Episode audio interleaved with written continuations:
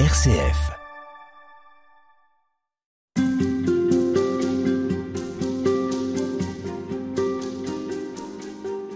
Père Nathanaël Garrick, on évoquait avec vous la joie de l'évangile, l'exhortation apostolique du pape François, pour mieux comprendre de quelle église il nous parle. Et notamment, il utilise cette expression, une église en sortie. Qu'est-ce que ça veut dire exactement? L'église en sortie, c'est une expression qui arrive au début de la joie de l'évangile pour caractériser l'église. C'est sa parole inaugurale sur l'église, si on peut dire ça comme ça. L'église, elle est en sortie. Et alors, euh, il y a plusieurs, ce qui est intéressant, c'est de décliner, il y a plusieurs sens à cette expression qui s'emboîtent un peu les uns dans les autres. Je pense que le sens le plus fondamental, c'est une église dynamique. C'est une église mmh. qui bouge, c'est une église qui n'est pas euh, enfin, figée, fixiste, c'est une église qui va de l'avant. Et ce qui est intéressant, c'est qu'il va mettre, il va mettre ça en regard de plusieurs passages de la parole de Dieu, et notamment le, premier à être en sortie, c'est euh, Abraham au chapitre 12 du livre de la Genèse qui entend euh, Dieu lui dit euh, lui dire quitte ton pays, va vers une autre terre, une terre que je te montrerai. Et donc en fait, je pense que ça, pour le pape François, ça désigne l'attitude de l'Église elle-même. Abraham, en quittant son pays, sa parenté, est un, une figure de l'Église hein, qui doit quitter. Alors, bah, quitter quoi? Quitter ses attitudes, ses habitudes, quitter son ronronnement, et puis peut-être quitter, on l'a déjà dit, hein, son souci d'autopréservation. Et donc, il y a une attitude de en sortie, c'est-à-dire bouger, sortir. Alors, deuxième, deuxième point, qu'est-ce que c'est que cette sortie de, de l'Église? Eh bien, c'est une sortie vers l'extérieur pour la rencontre. Et donc, tout ce qu'il appelle créer une culture de la rencontre, en fait, c'est inclus dans cette idée de la sortie.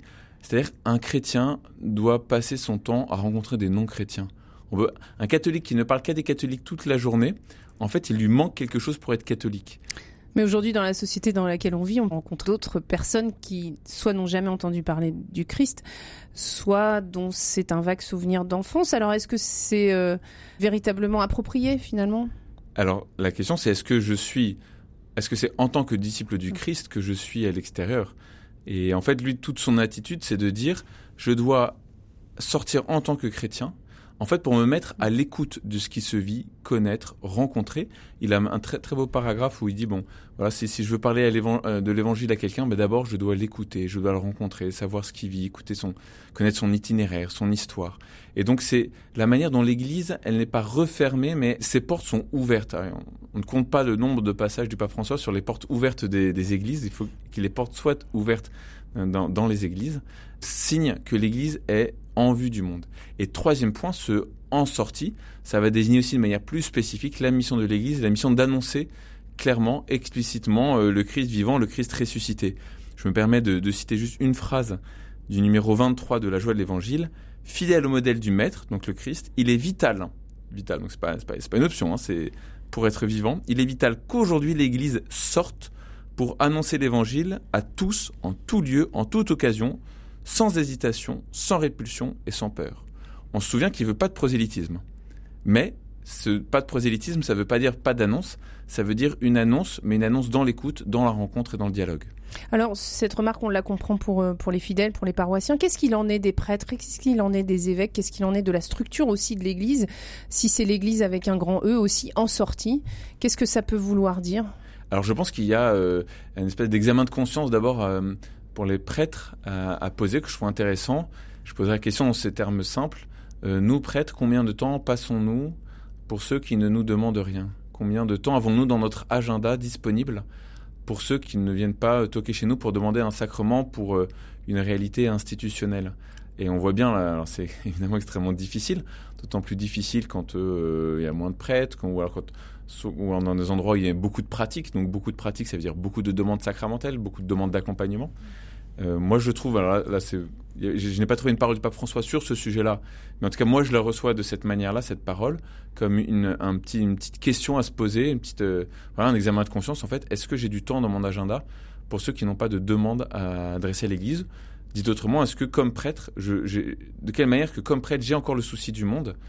Euh, Par exemple, le pape François mmh. définit il y a toujours cette question du, du, territoire pour la paroisse, que la paroisse est une réalité territoriale ou pas. En tout cas, il dit, par exemple, alors plus tard, il dira la, la paroisse est une, est, une, est, une, est une maison, la maison du quartier. Tout le monde doit pouvoir.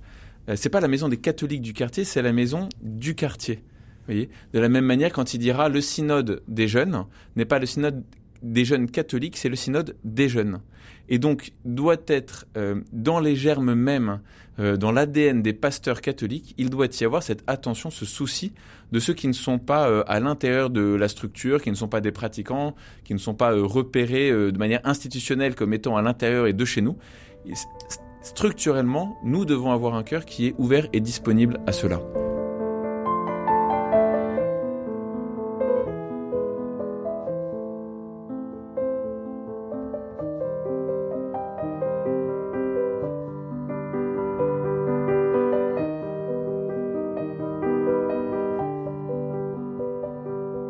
Et alors pour revenir à la, mission, justement, euh, c'est vrai qu'il s'adresse aussi aux évêques en particulier quand il leur dit de, ne pas oublier le rêve missionnaire d'arriver à tous plutôt que de se concentrer sur l'organisation ecclésiale. Est-ce que là aussi il pointe un, défaut ou une dérive possible? En fait, je pense qu'il y a une réalité qui est extrêmement simple et qui est universelle, c'est quand on rentre dans une structure, on rentre dans une structure pour ce qu'elle fait et avec le temps, on se met au service de la structure. C'est-à-dire que vous êtes enseignant, en fait, au début, voilà, vous allez enseigner, puis un certain nombre vont après être aspirés par la structure. Vous êtes euh, vendeur, vous êtes journaliste, euh, puis petit à petit, vous risquez d'être aspiré par la structure. Et ça, c'est une réalité. Je pense que tout, le monde peut faire l'expérience autour de soi en regardant euh, dans une entreprise comment ça fonctionne. Et le pape François, lui, a le souci que cette manière-là, ce, ce modèle-là ne s'applique pas à l'Église catholique, dans le sens où les évêques ne devraient pas avoir le souci exclusif de la structure et les fidèles, comme si les fidèles portaient eux le souci de l'extérieur. Mm. En fait, c'est tous les baptisés qui doivent avoir le souci de l'annonce de l'évangile. Et donc, les, les, fidèles, autant que les prêtres, autant que les évêques. Sauf que, évidemment, bah, plus on monte dans la structure, plus le poids de l'organisation interne est compliqué. Et les jeux politiques peut-être, parfois aussi. Peut-être les jeux politiques aussi. Et donc en tout cas, le, ce que le, dans la, la pensée du pape François, c'est de remettre tout le temps euh, la finalité sous les yeux de tous les agents pastoraux, parce qu'il a, bien cette expression un peu large, mm. voilà, un peu ample, les agents pastoraux qui ont leur tentation propre, qui est de, fonctionner en interne pour eux-mêmes, et donc de remettre tout le temps cette finalité vers l'extérieur. Et il me semble qu'il fait d'une manière particulièrement euh, forte, donc en, en, 2022, dans son, dans son exhortation, sa constitution apostolique Predicate Evangelium, par laquelle il va réformer la curie. Et en fait, euh, si vous voulez, de manière assez simple, en, faisant en sorte que ce qui est le premier rôle dans la curie, ce soit la mission, ce soit l'évangélisation. Et donc, il essaye de permettre que les, personnes qui travaillent pour la curie, en fait, ne soient pas orientées vers l'intérieur de l'Église comme des missions euh, support à l'intérieur de l'Église, mais que soit comme des, avant-postes de l'Église et donc tournées vers l'extérieur. Mmh. Et si vous voulez, cette image entre euh, je suis tourné vers l'intérieur, tourné vers l'extérieur, en fait, on comprend euh, l'image d'une église en sortie. Ça vaut aussi bien pour une église qui doit ouvrir ses portes, pour un prêtre qui regarde son agenda, que pour la manière dont euh, structurellement la curie au Vatican est organisée pour savoir qui commande à qui. Et toujours, vous voyez, le pape François a le souci qu'à l'intérieur même de l'organisation, de la structure euh, ecclésiale institutionnelle, enfin oui, l'institutionnel le plus lourd, que même là, eh bien, la finalité de l'Église, à savoir le fait d'être en sortie, tournée vers l'extérieur, ça puisse s'appliquer et ce soit euh, gravé dans, le, dans les structures. Finalement, c'est ce qu'il dénonce quand il parle d'une tâche personnelle héroïque. Ce n'est pas à cela que nous sommes appelés, mais bien plus à une constante créativité divine, la place de l'audace et de la créativité, elle est importante aussi pour le pape François. Oui, c'est, on l'a vu dans sa vie, hein, c'est un penseur de l'audace. on le voit aussi, enfin voilà, dans, à plein, plein d'épisodes dans sa vie. C'est un, un, un, homme d'audace. Et encore une fois, il a pas, il, a pas peur d'être, d'être, enfin voilà, d'être blessé, de prendre des risques. Il veut pas que l'Église pense à son, à, à sa survie. Il veut que l'Église, elle, elle soit donnée pour sa mission. Et donc, bah oui, ça, ça implique de prendre un stand de risque, d'audace, et quoi, ça, ça n'est pas quelque chose qui lui fait, qui lui fait peur. Mm. Alors, un peu dans cette même idée que, au fond, Dieu s'adresse à tous et que chacun a sa place dans l'Église, il y a cette question de la dévotion populaire. Il lui donne une, importance euh, dans cet écrit, euh, La joie de l'Évangile, sur laquelle nous nous arrêtons.